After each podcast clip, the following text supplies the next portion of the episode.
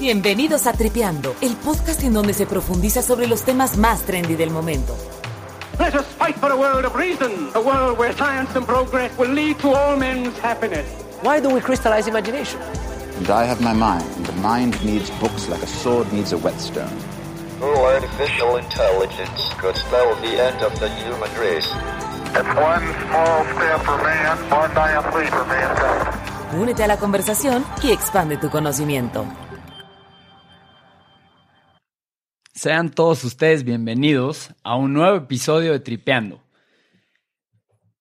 Gracias por acompañarnos. El día de hoy comenzamos con el primer episodio de lo que será una miniserie en la cual hablaremos del pues el tema tripero por excelencia, ¿no? El universo. Sin duda el universo representa el misterio más sublime de nuestra existencia.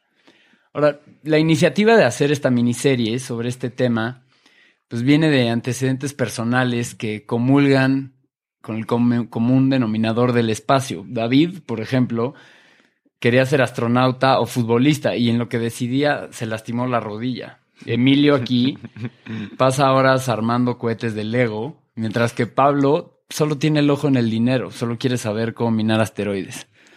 Yo, en cambio, tuve una experiencia muy fuerte de chiquito que marcó a mi familia para toda la vida y le estrellé un cohete propulsado por vinagre, por un, cohete de estos de vinagre y bicarbonato, se lo estrellé a mi papá en pues las joyas de la corona. ya no pudimos tener hermanitos. Ouch, ouch. Pero ya, siendo serios, creo que este no solo es un tema complejo, sino que estadísticamente es el tema más complejo del que podríamos hablar. ¿Por qué? ¿A, qué me refiero? Pues es que simplemente por porque como humanidad no tenemos ni la más remota idea de qué es el espacio. O sea, nada más escuchen este dato. El 95% de la constitución del universo es un completo misterio. No sabemos qué es o de qué está hecho. O sea, solo conocemos el 5% del universo en el sentido de que solo el 5% se comporta conforme a la física como la conocemos. Esto incluye desde los átomos que componen tu cuerpo hasta la Tierra, hasta los planetas y las estrellas. Pero entonces, ¿qué es todo lo demás? ¿Qué es ese misterioso y abrumador 95%? Pues únicamente podemos inferir que está hecho de un par de cosas, que son la energía oscura y la materia oscura. Y de estas, pues la verdad no sabemos prácticamente nada más que son pues la crema innata del universo, básicamente. Pero bueno, sin mayor preámbulo, arrancamos con esta pregunta. ¿Qué es lo que sí sabemos sobre el universo y cuál es nuestra ventana al espacio por la cual hemos podido registrar conocimientos sin precedentes y cuáles son las implicaciones de estos descubrimientos? Pues bueno, ¿qué onda Íñigo? ¿Qué onda Emilio y Pablo? Creo que la pregunta que haces es súper importante porque sí hay cosas que sabemos, ¿no? Y particularmente en este episodio vamos a hablar de cosas que sí sabemos. Específicamente vamos a hablar del telescopio Hubble y de las implicaciones que tiene, que tiene nuestra ventana al espacio, como se le conoce a este telescopio. Y creo que para empezar a hablar de, del telescopio Hubble hay que hablar de quién fue Hubble, que fue un astrónomo gringo que de manera simple, para ponérselos de manera simple, descubrió que entre más distante está una galaxia, más rápido se está alejando de nosotros. A, este, a esto se le conoce como la ley de Hubble. Y creo que una analogía importante que te puede servir para entender cómo, cómo se expanden las galaxias es imaginarte que tienes un pedazo de masa tipo masa para cocinar y tiene unas pasitas adentro separadas. Una vez que metes la masa al horno, se va expandiendo el pan y las, y las pasas se van separando una de la otra. Lo que pasa es intuitivamente muy similar a lo que sucede con las galaxias. Entre más lejos está una pasa de la otra o una galaxia de la otra, puedes inferir que se, se está expandiendo a una velocidad más rápido que las demás, ¿no? Sí, sin duda. Y creo que uno de los logros más importantes como humanidad es haber lanzado o puesto en órbita este telescopio. Hemos descubierto un montón de cosas gracias a este telescopio. Por ejemplo, sabemos que existen exoplanetas. ¿Qué significa esto? Que hay planetas que se encuentran orbitando su- sus respectivos soles en los que podría haber vida. Y no podríamos saber esto si no fuera por Hubble.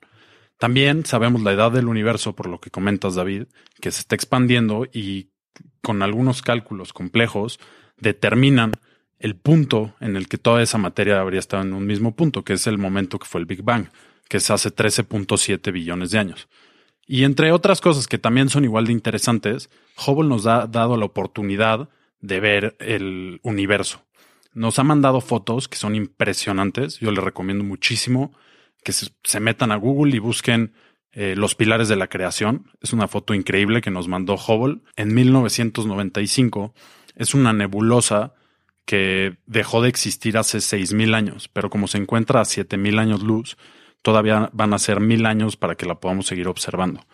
Sí, es las distancias, ¿no? Las distancias en el, en el espacio y el concepto de, de infinito es es súper difícil de asimilar. Y sobre, sobre esto, Emilio, a mí de lo que más me llama la atención, que a- el apodo que tiene Hubble, el telescopio que me parece que fue lanzado en 1990 o por ahí, Sí. por la NASA, es que lo, lo llaman la ventana al espacio, pero en verdad es mucho más que eso, ya que al poder observar tan lejos, literal, literalmente estamos viendo a través del tiempo. O sea, la luz que vemos, como ha tomado billones de años en llegar a la Tierra, significa que cuando miramos hacia arriba, ese puntito brillante que podemos ver está en el pasado.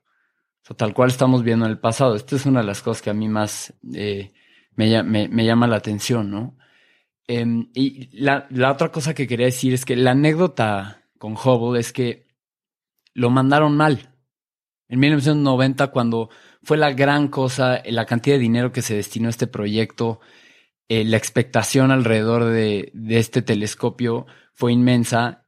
Y cuando lo mandan, lo mandan al espacio, se dan cuenta que tenía una imperfección en el espejo con el cual se reflejaba la luz que podía detectar. Y como dato curioso es que la imperfección en este espejo fue de una quinta parte el grosor de un pelo humano. Nada más como dato perfecto de que todo lo que puede salir mal en el espacio va a salir mal, ¿no?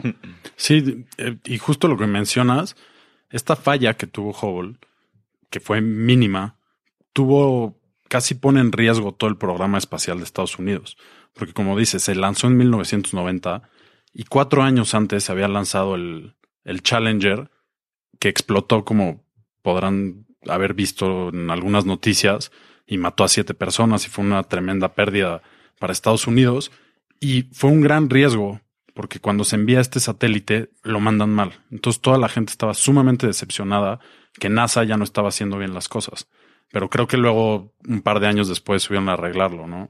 Sí, lo suben a arregl- a arreglar y tal cual lo que le hicieron es ponerle lentes. Literalmente subió un, astronauta eh, a corregir esta imperfección y a partir de ese momento fue, fue un gran éxito. Lo que en un principio pareció ser un fracaso de proporciones épicas resultó una maniobra exitosa.